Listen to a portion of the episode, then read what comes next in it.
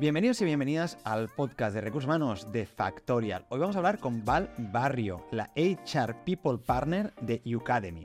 Ucademy es la e-tech número uno en Europa, una academia online que está presente dentro del sector de la educación.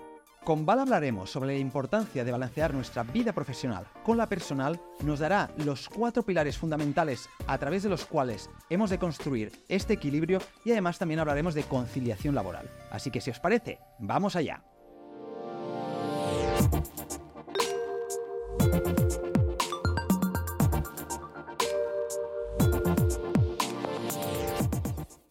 ¿Qué tal, Val? ¿Cómo estás? Muy bien, tú, Jaime, aquí contenta de estar en Barcelona. Recién llegada de Madrid, ¿no? Recién llegada de Madrid, contenta y bueno, feliz de estar aquí, así que gracias por la invitación. Qué bueno, gracias a ti por venir y la verdad es que eh, la temática de hoy eh, me, intriga, me intriga, porque vamos a hablar de la importancia del balance de vida, ¿no? Un poco el crecimiento profesional versus al crecimiento personal y es algo que en muchos casos tenemos muy interiorizado, en plan, tengo que crecer profesionalmente, tengo que ganar más dinero, tengo que eh, tener una mejor posición y, ostras, creo que también todo es un balance en la vida, ¿no? Entonces me gustaría eh, empezar un poco preguntándote el, por qué para ti esto es tan importante.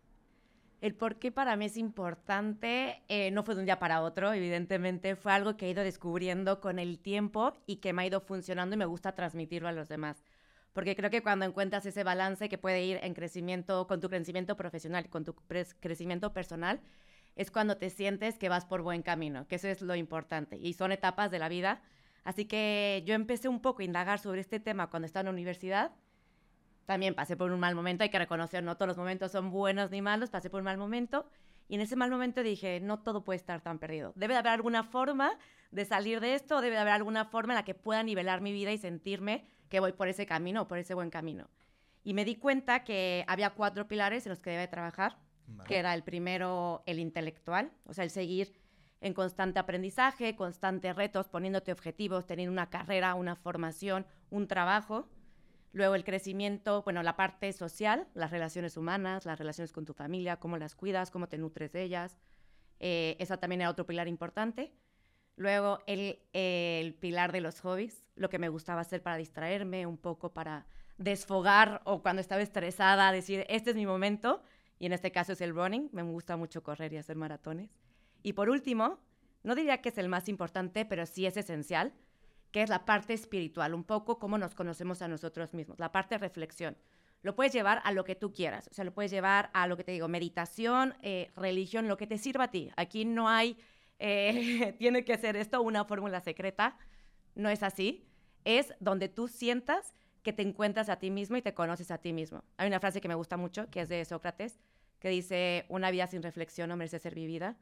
Entonces, ¿por qué lo hice? Porque es bastante importante saber quién eres, conocerte a ti mismo, saber en qué punto de tu vida estás y hacia dónde vas. Entonces, ahí es como que me empiezo a meter en el tema y a trabajar en ello. Es curioso porque yo me he dado cuenta además recientemente, eh, hablando con personas de mi alrededor y, eso, que em, la mayoría de personas no tienen un autoconocimiento muy profundo sobre ellas mismas, sobre todo porque no han pasado por estos momentos eh, de valle, ¿no? Estos momentos donde seguramente eres más infeliz, tienes un balance muy, ¿no? muy, muy desequilibrado a nivel de vida, y en ese momento es en el que te planteas en plan, ostras, espera, ¿qué está pasando? ¿no? Y tengo que empezar a buscar cuál es la solución. Y veo que hay mucha gente que ha seguido el camino, pues, pues que se le ha marcado, o el camino que ha creído que era el correcto, pero que ya venía como muy definido, ¿no? Pues, ostras, yo qué sé, voy a la escuela, ¿no? Salgo de la escuela y estudio una carrera, salgo de la carrera y entro en un trabajo, pero no me pregunto mucho, mucho más del por qué estoy cogiendo este trabajo, por qué he estudiado esto o lo que sea. Y he visto que las personas que de repente pasan por una época de decir, ostras, vaya mierda mi vida, o vaya mierda uno de estos cuatro pilares ¿no? que estás diciendo, son después las que consiguen tener un autoconocimiento más profundo de ellas, eh, consiguen ¿no? hacer crecer esta parte más espiritual, porque después afecta al resto. Te conoces bien a ti, sabes qué teclas tocar en el resto de pilares, ¿no? Totalmente, no hay que llegar al extremo de decir, mira, le estoy pasando fatal, lo estoy pasando por un mal momento. Con simplemente parar en tu semana, en tu día a día, puedes prevenir eso. O sea, puedes prevenir llegar a malos momentos o como tú dices, caminar como si tuviéramos una venda en los ojos porque es lo que toca, porque es lo que mis amigos están haciendo o mis familiares me han dicho. No, para un poco, ve hacia dónde estás y qué es lo que quieres, qué es lo que buscas en todos los ámbitos de tu vida. Y buscar eh, o sabiendo cuál es tu propósito, vas a dirigirte con, una brújula o con un mapa y no vas a ir como, como rumbo sin dirección. Eh, pero, claro, aquí eh, la parte interesante es, ostras, el crecimiento a nivel personal eh, ¿repercute en el crecimiento profesional también? ¿Crees que están relacionados? Completamente, completamente. Como te digo, la parte profesional y la parte eh, personal van muy de la mano. Por ejemplo, ahorita en Yucademy es algo que sentimos mucho y algo que buscamos dentro de la empresa. O sea, hablamos mucho de planes de carrera, aumentos salariales. No hay que irnos tan allá. Es cómo vamos a ofrecerle a las personas que están a nuestro alrededor un crecimiento personal y un crecimiento profesional. Y cuando tú te pones un objetivo en el trabajo y en tu vida eh, personal y van de la mano, es cuando sientes que eso está impactando en ambos sentidos. Entonces, es eh, tanto dentro del trabajo como fuera lo que, lo que estamos intentando buscar. Que la gente sepa cuáles son esos cuatro pilares para, para, para ellos o cómo pueden hacer eh, que crezcan o fomentar esos pilares dentro de la oficina. Entonces, también es algo muy guay dentro de Academy que fomentamos ese crecimiento personal eh, a que tú sepas reconocerlo. Qué guay. Ahora, ahora entraremos eh, a esto. Me gustaría profundizar más en qué estrategias, acciones hacéis. Eh, pero, pero, me gustaría seguir por lo que te estaba preguntando, porque claro, vemos que a nivel personal, cuando yo me desarrollo y genero herramientas, me ayudan a nivel profesional. Pongo un ejemplo, ¿no? O sea, em, mi gestión del estrés o la ansiedad, si yo a nivel personal he sufrido, seguramente pues me he dado cuenta que la meditación o lo que sea, la respiración o, algún aspecto en concreto me ayuda. Por lo tanto, cuando esto me pasa a nivel profesional, sé cómo, cómo manejarlo. El crecimiento profesional también nos ayuda en el plano eh, personal. Lo digo porque a veces me da la sensación ¿no? de que em, cuando nos centramos mucho en el desarrollo profesional, que, es hacia. Hay, personas que se enfocan exclusivamente solo esto, desbalanzan, o sea, dejan mucho de lado los otros pilares que has comentado, ¿no? Entonces, cuando, claro, el, profesional empieza por lo que sea, o a fallar, o hay una época que no estás tan contento, ves que no afecta únicamente a, ese pilar, sino te afecta a toda tu vida, porque no has trabajado el resto de pilares. Total. Para eso tienes que ser consciente. Tienes que ser consciente cómo afecta en tu vida personal o viceversa. Por ejemplo, una, ahorita se me viene un ejemplo a la mente que llega un candidato de ventas y le digo, a ver, ¿por qué? ¿Por qué tú quieres ser ventas? O sea, ¿por qué tú eres vendedor el mejor comercial para, para aportar al equipo? Y me dice, porque yo soy una persona muy tímida y me costaba relacionarme con los demás. Entonces, la forma de salir de eso era ponerme a vender para ser más extrovertido y de cierta forma desarrollar esas competencias o habilidades que no tenía eh, allá afuera. Y dije, esto es, esto es muy guay porque al final esa persona está buscando desarrollar ciertas competencias que le van a servir en su vida personal. Entonces, como ejemplos de estos puede haber miles, pero esa persona fue consciente de lo que le hacía falta desarrollar. Entonces, lo está llevando a cabo en el trabajo y al final sigue impactando en su vida eh, personal. Yo creo que todos nosotros debemos de buscar que ese ejemplo lo llevemos en nuestro día a día, en nuestra vida profesional, cómo puede impactar en nuestra vida personal y ser conscientes. Yo soy un enamorado de los procesos de selección, así que este tip que nos acabas de dar me parece brutal, porque al final eh, el, que tú como reclutador entiendas el por qué esa persona quiere un trabajo en concreto, es decir, no únicamente porque, o sea, tengo que trabajar y tal, no, es por, qué este trabajo, ¿no? y por qué no otro, te ayuda mucho después a, ver que realmente hay una conexión ¿no? entre empresa o proyecto y, candidato. Totalmente, lo que es, como decimos nosotros, it's a match. Buscamos que sea un match tanto para nosotros como para la persona, porque si no, ¿qué pasa? Esa persona le vamos a hacer daño haciendo un rol que a lo mejor no le apetece o que no le gusta, impactando en su vida personal porque va a estar eh, infeliz en el trabajo, por lo cual esos problemas los va a llevar a su casa, por lo cual va a ser recíproco y va, es un círculo vicioso. Entonces, buscamos que sea un match como un match. Como nosotros no afectar al candidato eh, haciendo un rol que no le guste o que no le apetezca, que el candidato también va a aportar algo para Yucademy. Entonces, es ahí cuando cuando se genera la dinamita. Yo siempre digo, cuando es un, cuando es un, es un match, hay dinamita, porque tú estás aportando a la empresa y la empresa también te está aportando a ti. Entonces buscamos que sea así. ¿Y cómo recomiendas que tanto candidatos como profesionales de recursos humanos nos conozcamos mejor a nosotros mismos? ¿Por dónde podemos empezar? Bueno, como te dije, importante ser conscientes, o sea, concientizar y eh, cómo puedes conciliar tú tu vida personal y profesional y poniendo pausas, silencios y reflexión lo cual también nosotros eh, como people, por ejemplo, en Yukami, como people y como managers, como el equipo de managers, es lo que ayudamos o que eh, promovemos a la gente del equipo, que sea conscientes de cómo puede poner sus propios límites, de cómo puede conciliar su vida laboral y, personal. Para ti no es lo mismo que para mí. Entonces hay a lo mejor una persona que necesita ciertas cosas y otra otras cosas, pero reconocerlas y ayuda o darlas o brinda las herramientas para que tú puedas reconocer eso. Entonces desde dentro del equipo eh, como People y, como el equipo de managers que hay, es lo que estamos fomentando. Claro, es que justamente aquí es, es la gran pregunta, ¿no? De quién es responsabilidad hacer que un plan de conciliación funcione, porque yo como empresa em, puedo implementar ciertas acciones, pero al final el principal interesado es el, es el empleado. Pero ¿y es el empleado quien normalmente decide si una acción realmente le ayuda a conciliar, conciliar o no? Hay algunas cosas que a mí me ayudarán, pero que tal vez no te ayudan a ti. Entonces, ¿cómo, ¿de quién es responsabilidad y cómo lo hacemos? ¿Cómo encajamos todo esto? Yo creo que ahora lo importante es dejar de ser tan superficiales y empezar a ser más trascendentales. ¿A qué voy? Porque podemos ofrecer oficinas super guays, comida gratis, eh, lavandería, eh, guardería, lo que quieras, que está súper bien para conciliar la vida eh, personal.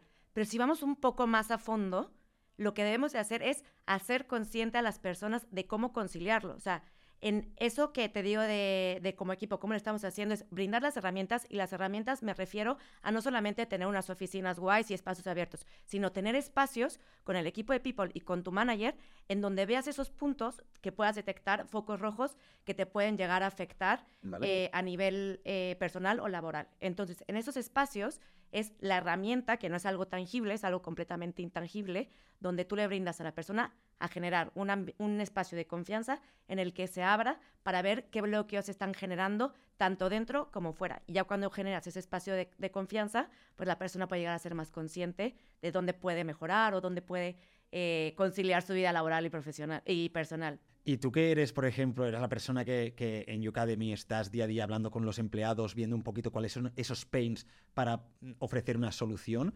Eh, ¿cómo, o sea, ¿Cómo lo haces tú personalmente? ¿Cómo identificas bien cuáles son ¿no? esas problemáticas de conciliación y cómo planteas después una solución para cada una de ellas. ¿Cuál es el proceso de trabajo que, utilizas o cómo lo haces? En, en como tal tenemos unas sesiones que se llaman dosis, eh, y estás con la persona, además de tener ese espacio con, con su manager, porque sí o sí, todas, los, todas las personas que trabajan en el equipo tienen los uno a unos con su manager cada semana. Son one-to-ones, no son One-to-ones cada semana. Puede sonar a lo mejor un poco exagerado que sean tan seguidas, pero es que es desde antes, desde antes. Si hay un bloqueo, lo, lo cortas desde un principio y no dejas que se alargue en el tiempo. Y como equipo de People, vas igual a esta zona holística que te comentaba en el principio de los cuatro pilares. Te acercas a esa persona, hay un nivel más, eh, más de confianza, no tanto hablando en objetivos o KRs, tanto del día a día, sino a nivel completamente personal y lo que te digo, generando este espacio de confianza, registrando todo lo que la persona te está diciendo, sabiendo que no vas a tener eh, por qué decirlo a los demás, ni, ni mucho más, y dándole un seguimiento eh, conforme va pasando el tiempo, a ver si, si esa cosa que detectaste o ese bloqueo le sigue afectando o está haciendo algo por mejorarlo. Lo que te digo, hacerlo consciente de que si hay algo que debe mejorar, es momento de poner eh, pausa y hacerlo cambiar. ¿Y ha habido alguna estrategia que hayáis o acción que hayáis puesto en marcha que hayas dicho, esto ha funcionado muy bien y los empleados lo valoran mucho? Es decir, ¿qué, qué habéis estado moviendo dentro de vuestra empresa para que realmente eh, cualquier empleado pueda crecer tanto a nivel profesional como personal, haya esta conciliación, haya un balance de vida. Total. Eh, bueno, a partir de eso nacen, han nacido muchas iniciativas dentro del equipo. Entre ellas, por ejemplo, tenemos las Community Talks, que son charlas que vienen eh, CEOs o gente de otras empresas a brindarnos su propia experiencia. Al final, es una empresa bastante joven. Para que te des una idea, la edad promedio es de 26 años. ¿A quién aspiras? ¿A qué buscas? ¿O quién busca ser? ¿Cómo busca ser? Y en vez de perderte por el camino de no saber a dónde, tratamos o intentamos de llevar a gente que ha crecido profesionalmente que nos cuenta su propia experiencia. Entonces de ahí nacen las community talks, es decir, tener formaciones para el equipo que puedan no solamente ser formaciones a nivel intelectual, sino que sean ejemplos de vida o líderes que nos transmitan su experiencia. Eso puede ser una de las cosas que, hemos implementado. ¿Qué te puedo decir? Bueno, la verdad es que tenemos, eh, pues sí, o sea, bastantes cosas. Lo que te digo, los de, lo de las dosis, las community talks, luego tenemos las U-Talks. Las U-Talks es una persona dentro del equipo, nos habla de su propia experiencia y se abre internamente eh, brindándonos algún aprendizaje de lo que nos quiera hablar. Entonces, la idea es transmitir, transmitir mensajes, de dónde puedo identificarme o cómo puedo identificarme para que, para que no me quede en el mismo, en el mismo plano.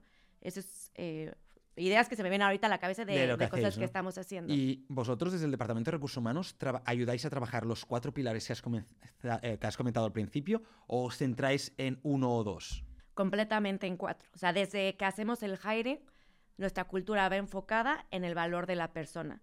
le damos mucha importancia al talento, evidentemente, lo que decimos ahorita, los hard skills, las competencias técnicas, es importante, pero no lo es todo. Tenemos una parte en el proceso que es el cultural fit, que va enfocado a totalmente si la persona va a encajar con el equipo. O sea, es decir, si la persona va a ser bien al equipo, si nos va a aportar con ciertos valores, si nos va a aportar fomentando un buen ambiente laboral, si nos va a aportar con alegría, motivación, porque sabemos que eso se, se, se vive todos los días. Entonces, desde el hiring es cómo vamos a buscar a personas, relaciones, la parte social que te digo, que nos hagan crecer en todos los aspectos y que sean personas de bien, que nos hagan sentir en un ambiente laboral sano.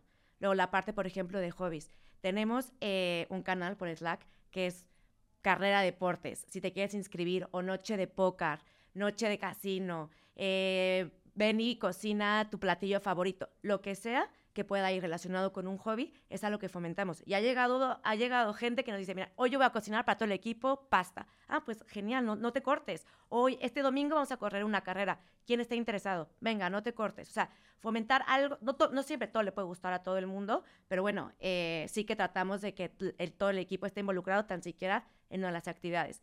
La parte que te digo, un poco de reflexión, etcétera, eh, bueno, si irnos al extremo, pero el año pasado nos fuimos a, Bali, a Bali y de, de team building y teníamos clases de yoga o fomentamos también en esas dosis eh, que te comento un poco, el, el, que la gente reflexione y haga meditación, recomendando también libros, coaching. ¿Os vais por país o, o toda la empresa? Cuando hacéis estas escapadas eh, entiendo que las, ¿no? estos canales de Slack sí que son naturalmente por oficina o país, ¿no? Que, o sea, quien viene a correr el domingo, naturalmente no vais a juntar a todo el mundo de, de, de, todas partes, pero cuando hacéis, eh, por ejemplo, esta escapada a Bali, eh, ¿Era únicamente la, vuestra oficina? ¿Vienen más personas? ¿Cómo es? La mayoría estamos en Madrid. O sea, estamos en, basados en España, en Madrid, en Valencia, en el País Vasco y en Jerez. Pero, la, o sea, 90% de todos estamos en Madrid. Y sí, fuimos toda la oficina. Qué guay. Sí, sí, sí. Vale, toda la oficina de Madrid, por eso. O sea, toda la oficina de España. Ah, de España, todos. Vale, vale, vale. Entonces esto también te ayuda a relacionarte con otras personas y todo, ¿no? Claro, yo creo que ese momento, a ver, no tenemos que ser tan extremos, cuando tenemos los team buildings, son los momentos también de, de fomentar las relaciones personales. O sea, no solamente el hecho de que voy a trabajar con alguien, no puede haber una relación personal, sino puedes generar o quitar esas máscaras en esos viajes, en esos team buildings, de quién eres tú realmente. Y es lo que buscamos para lo que te digo, o sea, generar esa confianza entre nosotros con tu manager para que puedas hablar abiertamente de, de cómo puede ser o cómo puede seguir evolucionando. Esto me parece chulo, eh, pero me gustaría hablar como de, tal vez un posible riesgo y que me comentes un poco qué te parece, porque tuvimos aquí al fundador de Gadex, eh, que justamente ¿no? ellos ayudan a empresas a generar esta vida social dentro de la organización, un poco con el objetivo pues, de ofrecer los típicos beneficios, pero también de que la experiencia del empleado sea mucho mejor tanto dentro como fuera de la oficina. Y, a mí, un poco lo que se me estaba ocurriendo ahora, pasando por la cabeza, digo, ostras, em, que mis empleados generen mucha vida social dentro de mi empresa, e incluso generen amistades eh, muy fuertes dentro, me, eh, ¿me, produce algún riesgo a largo plazo? Eh, de que, ostras, si hay algún cambio en el equipo puede afectar a nivel emocional eh, a las personas que hay dentro. Es decir, cómo se gestiona cuando realmente tú vas a trabajar y no es exclusivamente trabajo, sino que también hay pues, una parte social y personal muy importante metida ahí. Después cuando pues, hay un cambio muy fuerte. Vale, yo creo que aquí eh, debemos de dejar un poco los estereotipos, los paradigmas de lo que era lo tradicional. O sea, estamos evolucionando y por qué poner un bloqueo en las relaciones personales. O sea, al final pasamos la mayoría de nuestra semana en el trabajo o en la oficina ¿por qué poner un límite o por qué poner ese bloqueo eh, cuando te estás relacionando con alguien de forma, digamos, como una, una relación personal, una amistad? ¿Por qué, ¿Por qué poner esos límites? Siempre y cuando tú seas responsable de a dónde llevas esos límites, sabiendo que puede haber cambios en la empresa. Sobre todo ahorita en las startups que hay cambios o que van creciendo demasiado rápido y puede pasar todo tú eres consciente de que los cambios van sucediendo. Totalmente, sí, justamente lo comentaba porque el otro día, y se me acaba, te lo juro que se me acaba de ocurrir ahora, pero pensaba, es que me, lo comentaron, ¿no? Una persona muy cercana a mí em, lleva en una, startup tecnológica de aquí Barcelona mucho tiempo y me dice, y le dije, ¿qué tal? ¿Cómo estás? ¿Cómo va todo, no? Por, por allí, y me dice, ostras, pues últimamente no estoy tan contento. Y le dije, ¿por qué? Y me dijo, porque, bueno, de mi promoción, que ahí se le llama promociones, de mi promoción ya queda muy poca gente, ¿no? Porque pues eh, por layoffs o simplemente porque la gente ha decidido irse del proyecto, eh, mis, mis, pilares fuertes dentro de la organización ha ido desapareciendo y, las nuevas, y con las nuevas promociones me llevo mucho, pues no tengo ese nivel de confianza que tenía antes. Entonces, claro, dije, ostras, eh, qué, qué, qué, qué, qué putada, ¿no? Con todo el perdón de la palabra, porque realmente tu bienestar dentro de la organización, claro, depende también de, de, las personas que tienes alrededor, cosa que en un momento te puede ayudar mucho y en otro momento ves que de repente puede, puede afectar a, la, también a, la parte más emocional de esa persona. Entonces, ¿cómo, cómo hacemos para que esto no suceda? ¿O, o cómo, qué podríamos, no sé, eh, pensar para decir, ostras, darle continuidad emocional a esa persona para que realmente no, no tenga estos desequilibrios, ¿no? A nivel personal y profesional. Total, yo creo que en las relaciones, siempre y cuando tú estés cómodo, hay que, hay que darlo todo, tanto fuera como dentro, eh, sin, te digo, sin poner el miedo a qué va a pasar. Tú sabiendo que esta es una empresa donde hay mucho movimiento, donde hay mucho crecimiento, que ya no es como antes, que estabas 50 años en el mismo lugar y vas creciendo tú eres consciente de que todo puede pasar y de ti depende si tú sigues viendo a esa persona fuera de la oficina, si tan, si tan buena relación generas con esa persona, puedes seguirla viendo eh, fuera de la oficina, pero siempre siendo consciente que tu trabajo es tu trabajo, que estás conviviendo con gente que es muy afán a ti, pero que eso puede cambiar de un día para otro. Entonces, bueno, creo que donde, donde estamos ahora somos bastante conscientes, ha habido cambios, es, puede llegar a ser triste en el momento, doloroso, pero lo aceptas porque sabes lo que, lo que es. Entonces, eres consciente de ello. Cuando eres consciente, pues ya no te impacta tanto. Y cuando hay un crecimiento profesional y hablando de un individuo en concreto, em, ¿has visto algún caso donde este crecimiento haya afectado también a su salud mental? A su salud mental. Lo que yo he reflexionado, pensaba es que si tú, por ejemplo, estando en una startup, el crecimiento es muy acelerado. Si tú no sabes gestionar ese crecimiento te puede llegar a impactar. Entonces, al igual que un crecimiento tan acelerado eh, implica crecimiento profesional, entonces voy a lo mismo. ¿Cómo vas a hacer tú para gestionarlo? Tú debes de conocerte qué necesitas. A lo mejor tú necesitas más descanso, a lo mejor tú vas a necesitar eh, un poco más de llegar antes a la oficina para, para poder empezar antes. Tienes que saberlo gestionar con tu manager. También, tu manager es alguien que te va a ir ayudando y dando ese apoyo y brindando ese apoyo para saber gestionarlo. Porque si no, obviamente te puedes atropellar y puedes pasar por qué está pasando, esto está demasiado rápido, me está quedando muy grande. No, pausa lo vas a saber llevar, pero yo te voy a apoyar y yo voy a estar ahí contigo acompañándote. Eso es bastante importante. Y cuando es el, eh, cuando es el manager que a nivel de salud mental también está un poquito afectado, entonces, ¿qué podemos hacer a nivel de compañía para que no, para que realmente reducir este riesgo y que no afecte tanto? Vale, está ahí también cuando está People como apoyo. O sea, porque lo que te digo, tienes tú tu relación con tu manager, pero también entra People, con esa parte de mentoría, digamos, o esas dosis que van acompañando a, las personas que van creciendo. Y sobre todo, por ejemplo, desde parte del equipo de leadership, ellos tienen un coach que les está ayudando a gestionar, porque ellos también necesitan estar bien para las demás personas y para su equipo. Entonces, ese coach, que es una persona externa, está con ellos acompañándolos porque saben que necesitan esa, esa ayuda, eh, ya que el impacto puede ser muy fuerte si no lo saben gestionar. Entonces, todo empieza desde arriba para que se vaya impactando de forma positiva en, en el equipo hacia abajo. Porque tú como HRVP, ¿cómo haces el seguimiento con los managers para saber en qué punto están ellos, en qué punto está su equipo, qué necesidades tienen, que ellos no puedan suplir y necesitan el apoyo de, de People? Sinceramente, lo que me estás diciendo es algo muy, muy importante porque fue algo que detectamos el año pasado. El año pasado detectamos que en el roadmap, en los OKRs, en las estrategias, todo era para el equipo, todo para el equipo, todo para el equipo, oye, pero ¿qué está pasando con el equipo de leadership? ¿Qué está pasando con los managers? ¿Por qué? ¿Por qué no los volteamos a ver si son las primeras personas a las que hay que cuidar por el hecho de que, de que generan bastante impacto, no porque unos sean más importantes que otros?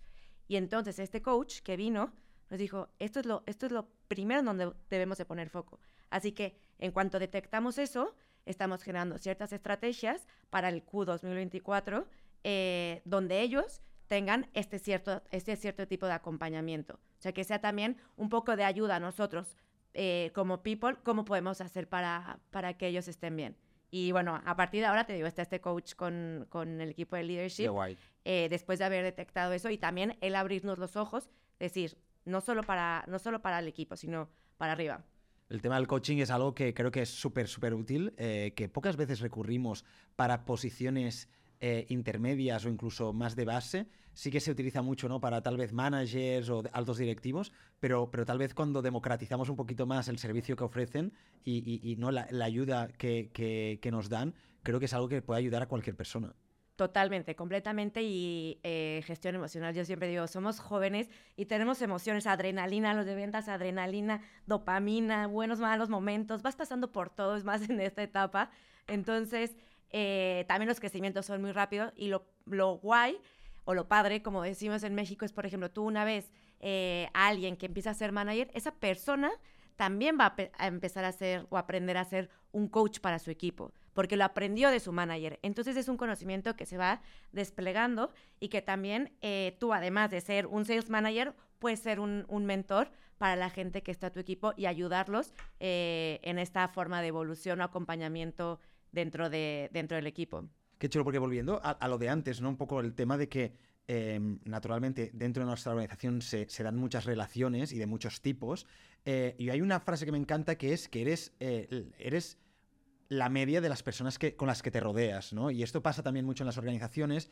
Y también tengo otro ejemplo, y parece que me los invente, pero no, son reales, de una persona eh, muy cercana a mí que en un momento más de desmotivación, como el que te estaba comentando antes, pues se dejó llevar por también por, por ese momento más de, desasosiego y se empezó a relacionar con esas personas más low performance de la organización, ¿no? Con esas personas que pues eh, intentan escasquearse a la mínima, que están más desmotivadas, que a la mínima que pueden decir algo malo sobre la empresa lo dicen porque, porque es su estado de ánimo. Y claro, cuando juntas a un high performance que está un poco desmotivado y se junta con un low performance, vemos que, que no, el low performance no aumenta su, su, performance, ¿no? Su rendimiento. Es todo lo contrario, el high performance reduce su, su rendimiento. Entonces, ¿qué hacemos o cómo detectamos o cómo debemos actuar ante una situación que vemos que hay unas personas que sabemos que saben trabajar muy bien y por una desmotivación puntual o situación personal o profesional, se empiezan a relacionar con una parte mm, de la organización que tal vez